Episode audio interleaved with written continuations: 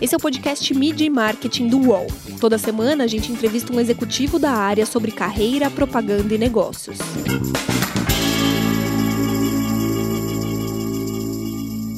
A fragmentação da mídia mudou muito a forma de fazer propaganda, de trabalhar a comunicação das marcas. Isso tornou a publicidade mais chata? E o brasileiro tem mesmo mania de limpeza?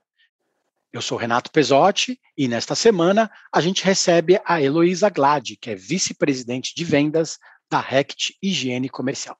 Tudo bem, Heloísa? Prazer estar contigo aqui. Oi, Renato, tudo bem? Prazer é meu, obrigada pelo convite. Eu queria começar falando da Rect, né? Aposto que grande parte de quem está ouvindo a gente tem um produto de vocês em casa. Quais são as marcas que vocês têm no Brasil e quais destas marcas que você toma conta dentro da empresa? Olha, a Rect ela tem duas, duas divisões aqui no Brasil. Ela tem a divisão higiene e a divisão saúde. É, to, no total são 34 marcas.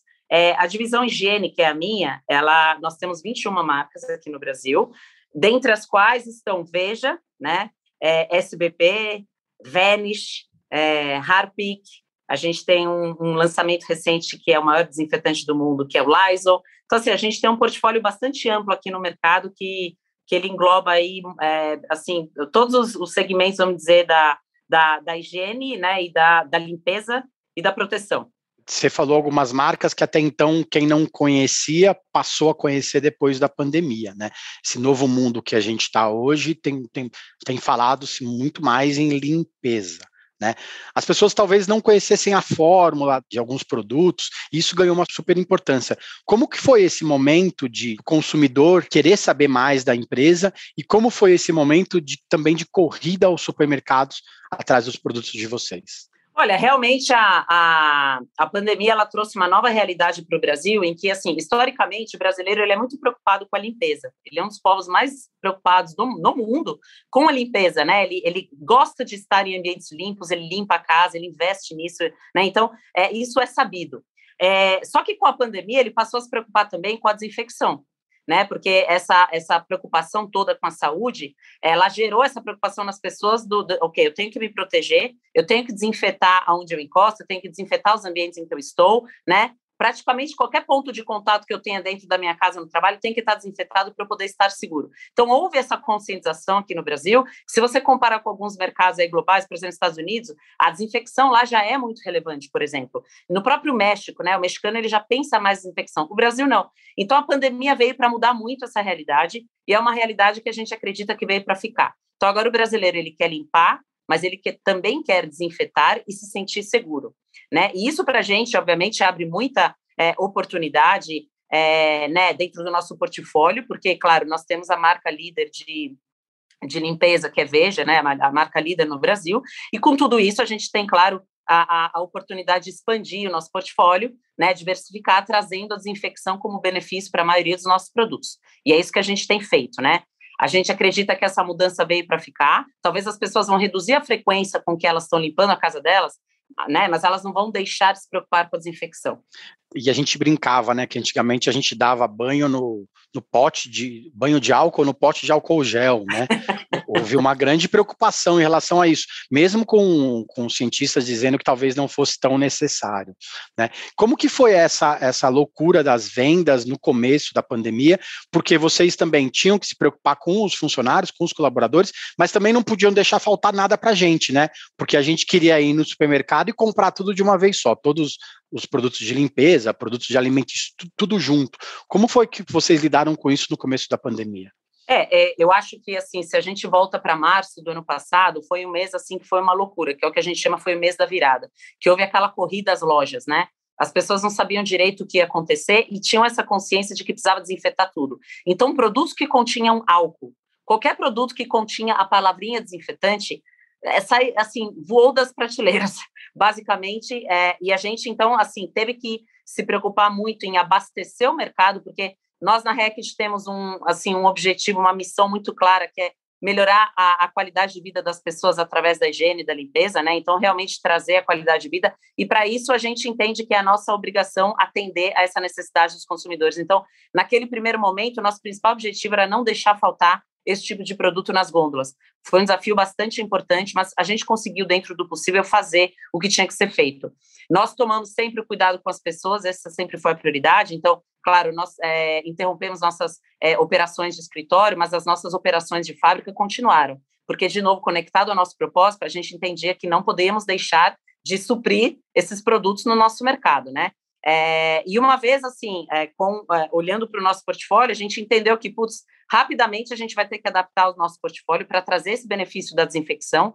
E foi então que a gente conseguiu, inclusive, é, antecipar a vinda de Lysol, que é a nossa, que é a marca líder global de desinfecção. A gente conseguiu antecipar em seis meses, porque a gente queria garantir que o consumidor brasileiro tivesse acesso a, a, esse produto, né, que é um produto diferenciado e que, e que para nós assim já estava na nossa meta, mas é, para nós era imprescindível naquele momento. Então foi realmente uma loucura, mas acho que obrigou a gente realmente a, a ter esse melhor senso de priorização, né, e, e realmente tirar dali o que era mais relevante naquele momento, naquele curtíssimo prazo, para poder atender os nossos consumidores. Também nessa época a gente se acostumou a comprar tudo numa saída só, né, no supermercado, né? É, como vocês trabalharam essa comunicação, principalmente no ponto de venda, para que a gente chegasse no supermercado e, e soubesse o que escolher? Né? Porque antigamente a gente ia, aí faltava alguma coisa, ia na, na, na, vendinha do bairro comprar, ou pedir, ah, não, da próxima vez que a gente for, a gente compra. É, isso tende a diminuir, né? A gente vai uma vez só e compra tudo. Como vocês trabalharam essa comunicação, principalmente no ponto de venda, para esclarecer todos esses pontos e, e essas novidades para os consumidores? Exato. Então, a missão de compra do consumidor, ela mudou porque ela ficou algo muito objetivo. O consumidor queria entrar na loja, comprar o mais rápido possível que ele precisava e ir embora. Então, a nossa primeira missão era deixar o nosso portfólio visível para o consumidor, para que ele conseguisse ver, encontrar facilmente dentro da loja. E outra coisa que a gente buscou fazer foi é, adaptar né, todos os planogramas que a gente tinha para as categorias que possuíam desinfecção é, e limpeza, para que a gente ganhasse um espaço ali relevante para que, né, porque era de fato o produto que estava girando e que, portanto, a gente precisava mais espaço, precisava estar muito bem comunicado. Então, é, essa parte mais de visibilidade de produto no ponto de venda ela foi crítica, mas além disso, a gente trouxe também um conceito de uma promoção de multimarcas, né? Ela já é resultado do, do contexto pós-pandemia, em que a gente quis trazer para o é, consumidor é, essa possibilidade de conhecer o, o nosso portfólio de uma forma mais ampla, porque nós conseguimos trazer ao longo dos últimos 12 meses desinfecção para quase todos os nossos produtos. Por exemplo, o Vanish, que é um produto de tratamento de roupas, né? Hoje a gente tem um Vanish que desinfeta a sua roupa. Então a gente tem desinfetante em Veja, a gente tem Lysol, que é um desinfetante que é uma categoria completamente nova de desinfecção segura. Temos desinfecção no Vanish. Então a, a pergunta era como fazer com que o consumidor possa ter visibilidade de tudo que hoje ele, ele tem à disposição, né, que desinfeta, né, os diferentes momentos da jornada dele aí, e, e, a gente chegou nessa conclusão que, através dessa campanha, a gente poderia dar o apoio devido é, foco nessas marcas que estão associadas à desinfecção, é, para que ele tivesse acesso a isso facilmente na loja e, né, e a gente conseguisse expandir a nossa, a nossa visibilidade. Então, hoje essa campanha, ela é uma campanha, é, ela é, ela é multicanal, ela está presente em vários canais em que a gente atua, e ela é multimarca também. Então, foi um conceito bem inovador que a gente trouxe ah, no pós-pandemia, porque antes a gente tendia a fazer muito mais campanhas focadas em cada uma das marcas. Então, foi uma, uma forma que a gente encontrou de acomodar essa necessidade de suportar várias marcas, né, é, relacionadas à limpeza e desinfecção, ao mesmo tempo, com o mesmo enfoque. Legal, você falou de, de, várias marcas que a empresa tem e de que é uma tendência daqui para frente vai ser é, esse costume já do brasileiro de, de, se preocupar um pouco mais com limpeza, né? O que, que vocês acham, o que, que vocês acreditam que, que seja é, uma tendência que é, vocês acharam que ia ser passageira e que vai ficar mesmo para depois da pandemia, depois que as pessoas voltarem aí para os escritórios? O que, que vocês têm identificado como uma tendência futura que deveria ser passageira, mas vai se tornar perene?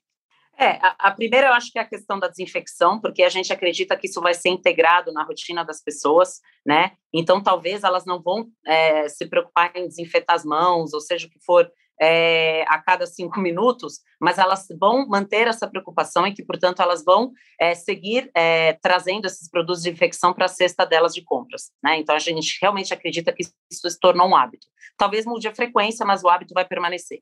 E um outro movimento interessante, nós atuamos também na área de detergentes de máquinas de lavar louça, que é o produto que a gente tem, que é o Finish.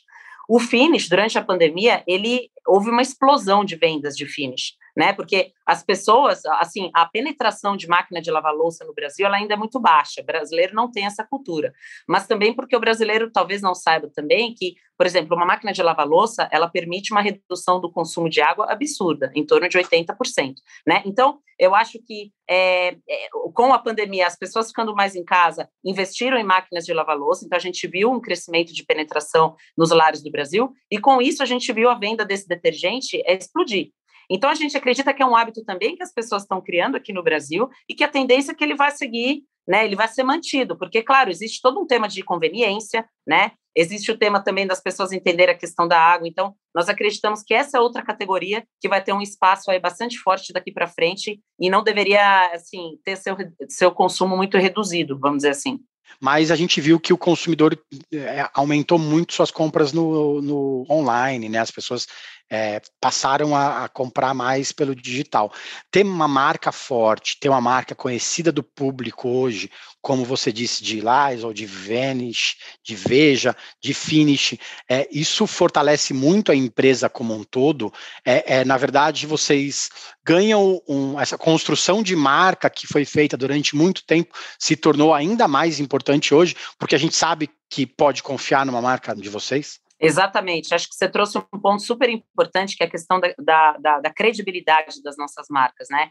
Então, houve até um movimento interessante, que assim, a, a questão do e-commerce, a gente já sabia que ia seguir crescendo, já era uma tendência muito mesmo, né, antes da pandemia. O fato é que a pandemia acelerou. Então, hoje, nós aceleramos também a nossa presença em todos os canais aí online de vendas, Hoje a gente está presente em 10 canais online de vendas e a gente viu que o consumidor que compra nesse canal, ele compra inclusive os produtos de maior valor agregado, de maior preço, porque ele está super preocupado com, assim, ele quer ter confiança naquele produto, né? Então a gente viu que, assim, uma marca como Veja, que é líder de mercado, que tem a maior credibilidade no mercado, faz a diferença na hora, né, nesse momento, porque o consumidor pensa, nossa, eu quero limpar uma vez na semana. Eu quero desinfetar assim o menos possível. Eu quero uma marca que eu confie, né? E que também eh, que, que, que me traga um, uma qualidade de limpeza maior. Então, assim, eu estou disposto a pagar um pouco mais para isso. Então, foi um movimento interessante que também a gente viu acontecer durante a pandemia, né? Então, acho que as plataformas online, elas já são uma realidade, vão seguir sendo, e, e a gente vai ter que é, cada vez mais aprender a trabalhar num contexto de multicanal, né? Em que os canais se complementam.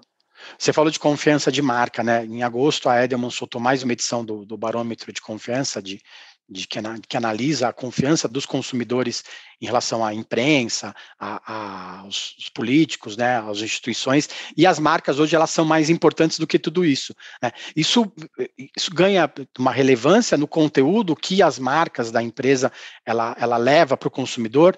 O consumidor hoje confia mais no que a, a a RECT fala do que do que a, imprensa, do que, do que é o político. Como que é trabalhar isso internamente para levar essa informação correta, para não ter nenhum ruído nessa comunicação? Olha, esse ponto é super interessante, porque a gente está, a nível global, num, num, com um enfoque muito grande na parte de propósito de marcas porque a gente, a gente, nós temos marcas globais muito fortes, né? Que a gente levou anos para construir. A gente sabe é, a complexidade de você construir uma, né, uma marca de uma forma robusta. Mas a gente também já aprendeu que hoje o consumidor ele não quer só a marca, ele quer algo a mais. Então hoje as marcas a, a gente entende que elas têm uma parte é o benefício, né, ou seja, o serviço, o que elas oferecem para o consumidor, mas outra parte é o propósito, né? O consumidor hoje ele quer não só comprar o produto, porque dado o benefício funcional que ele vai ter, mas ele quer também saber que ele está comprando um produto que está ajudando alguma causa, um produto que seja sustentável. Então, a gente trouxe esse contexto do propósito para as nossas marcas. Inclusive, o ano passado, no ano passado, nós trouxemos a campanha Veja com Coração, em que a gente apoiou, através da marca Veja, a, a comunidade de empregadas, né, de, de, domésticas que perderam, muitas perderam seus empregos durante a pandemia, né, então nós criamos uma campanha é, de Veja conectada com essas pessoas, porque a gente queria melhorar a vida delas, né? Então, eu acho que esse tipo de ativação que as marcas já começaram a fazer é, é, é, é o tipo de ativação que vai seguir acontecendo no futuro. Então, as marcas vão ser muito mais do que simplesmente uma marca, elas têm que entregar muito mais, né? É, porque é o que o consumidor espera. Foi legal você falar isso, porque é, hoje, assim, é, a, as pessoas preferem as marcas que fazem do mundo um, um lugar melhor, né? que mais que a Rect tem feito em relação a isso? Olha, nós temos, nós estamos atuando em várias frentes. A, a gente tem propósitos de marcas a nível global, né? A, trazendo aqui para a realidade do Brasil, é, a gente tem um outro exemplo interessante que é o exemplo de SBP, né? Que o SBP ele tem um propósito, a gente tem, através de uma parceria com a Cruz Vermelha, a gente tem um, um propósito muito claro de evitar doenças causadas por mosquito. A gente quer trabalhar na prevenção dessas doenças, né? Então, esta marca tem esse papel. Ela tem, ela tem que é, fazer com que as pessoas é, consigam se proteger mais, né? No ambiente em que elas estão e até através dos repelentes, né? É, consigam se proteger para que elas não é, né, cheguem a ter é, doenças causadas por um mosquito que pode ali, de uma hora para outra, picar e você nunca está é, é, jamais imaginando. Então, no Brasil, como você sabe, a gente tem um problema sério, né? São os números né, de doenças, inclusive de mortes causadas por, por, por, por doenças é, causadas por mosquito, é muito alto, né? E a gente tá, a gente colocou essa missão aqui é, através da marca SBP de ajudar a reduzir esses números, né? Então esse é um outro exemplo local que a gente tem é, para dar para vocês e e tem vários outros. Todas as, acho que a própria Finish que eu mencionei anteriormente tem a ver com redução de consumo de água a nível global, porque o princípio é que se você usa uma máquina de lavar louça, você utiliza menos água, né? Então, todas as nossas marcas líderes a nível global, elas todas estão atreladas a um propósito. Legal. Vamos para o break, daqui a pouco a gente volta para falar um pouco mais especificamente de publicidade. Preto a Porter, um resgate da realeza negra, um novo movimento preto, uma série preta de Rodrigo Pita. Uma série feita por pretos, com pretos, pra gente de todas as cores. Apresentado por Neizona, Roger Cipó, Carol Sodré e Hélio de la Penha. A cada semana, um novo tema resgata a realeza negra. Muitas culturas, várias cidades, um só povo. Descolonize-se. Escute.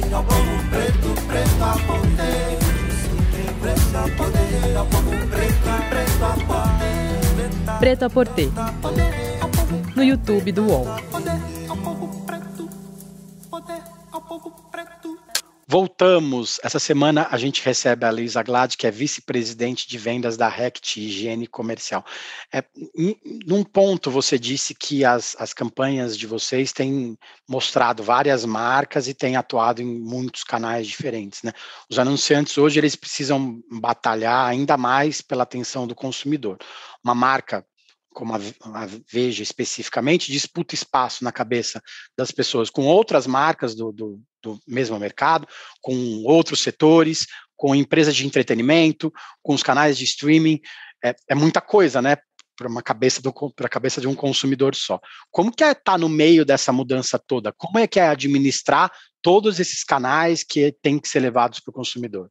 Olha, a, nós hoje na REC, nós estamos desenvolvendo, assim, nossa, assim, a gente está atuando em diferentes frentes, né? Então, nós temos, por exemplo, uma equipe de mídia interna, né, que faz toda a parte de, de criação de ativações, de promoções, é, para algumas das mídias que a gente utiliza. A gente tem uma outra equipe focada é, na parte de comunicação de ponto de venda.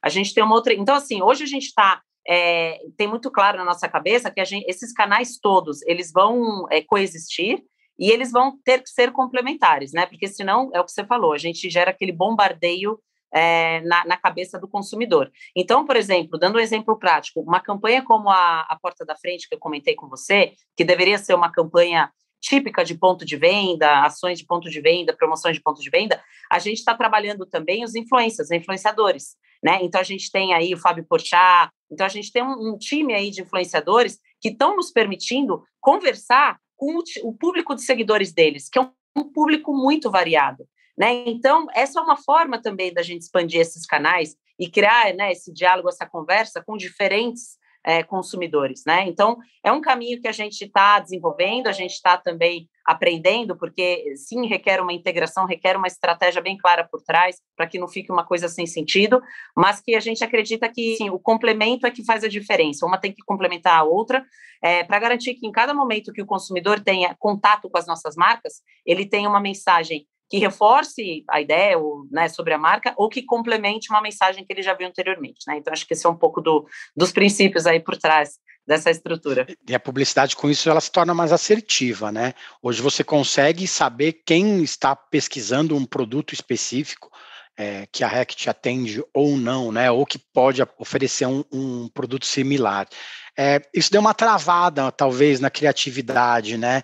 Você acha que isso transformou a, a publicidade num setor mais chato ou a gente percebe isso porque a gente está se acostumando com essa mudança toda?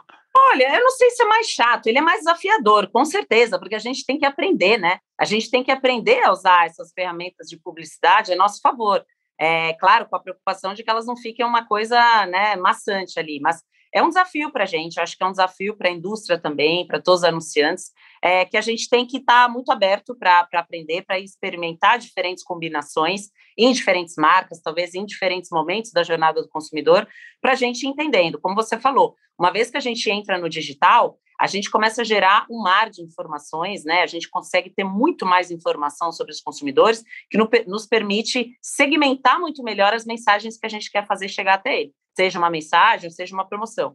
Então, é, de novo, é muito mais, acho que, desafiador no sentido de entender tudo isso para poder traduzir isso na estratégia correta. Legal. Você tem uma carreira é, que passa por outras empresas, né, que são que ficam bem distantes do, do mundo que você está hoje, né? Você também morou muito tempo fora do Brasil. É, o que, que o consumidor brasileiro é diferente do resto da América Latina? Queria que você contasse um pouco da sua carreira para a gente.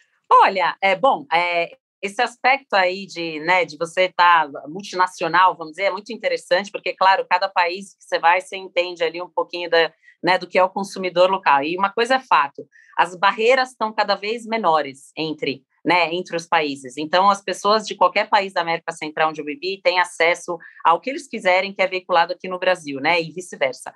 Por outro lado, a gente vê, eu, eu tive uma, uma visão assim, muito clara de que o, o, brasileiro ele é, um, ele é um povo muito criativo, ele é um povo que, que né, ele é muito antenado, ele é criativo, ele gosta de inovação, e isso se reflete na, na ponta ali, no que o no consumidor brasileiro busca. Em alguns desses países, você encontra talvez um consumidor ainda um pouco mais tradicional, é, um consumidor que talvez ele não é ele não é avesso à inovação, mas ele não se preocupa tanto com isso, sabe? Ele está feliz ali com o que ele tem e ele não exige tanto. Acho que o ritmo de exigência, assim, de, de inovação é menor um pouco do que no Brasil, né? Essa é um pouco da minha, da minha percepção. E você tem também países ali que têm influências muito fortes dos próprios Estados Unidos, então América Central ali, muitos países têm muita influência dos americanos, né? Então, é, é, é assim, é um, é um tema interessante, né? Que no geral, acho que se eu tivesse que diferenciar o brasileiro é isso, essa busca por inovação que acho que aqui é muito é muito claro aqui no nosso país. E ele atua mais na rede social, né? Ele é um pouco mais chato do que os outros consumidores latino-americanos, né? Exato, porque o Brasil, né? O Brasil é um dos países que mais tem é, usuários na rede, né? E, e, o brasileiro aprendeu a usar e ele usa e ele ativa isso para tudo. Eu acho que está cada vez mais, né? então tem esse aspecto também. Você é a segunda bailarina que a gente entrevista aqui no, no programa, né? A André Alves, que é VP da Natura, também é bailarina também tentou ser bailarina, né?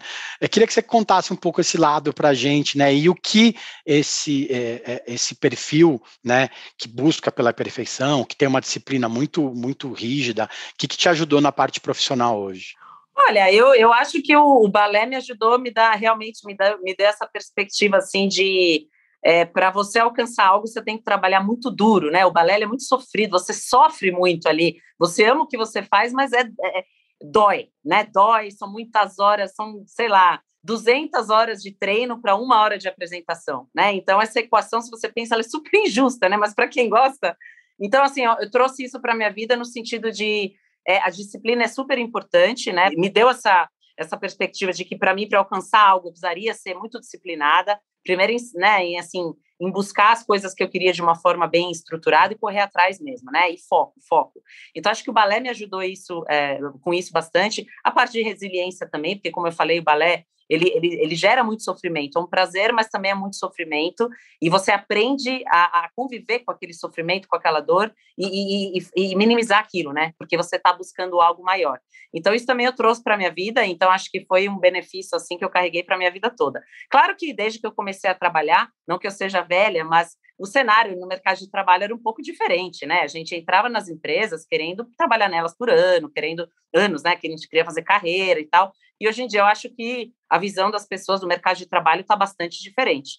É, mas eu acho que o balé ele, ele trouxe isso para mim e até hoje eu carrego e tento passar também para as minhas filhas, né? Que estão numa geração completamente diferente da minha e talvez não olhem essa questão da disciplina como algo super, né? Super é, crucial para a vida delas. A disciplina te ajudou no home office, né, nesse tempo? Como que a gente viu que muitas pessoas demoraram para se acostumar a trabalhar em casa, né? A gente estava comentando outro dia o Ricardo Dias, é, ex-VP da Ambev, é, há três programas, disse que ele mudou de emprego durante a pandemia por causa da pandemia, né?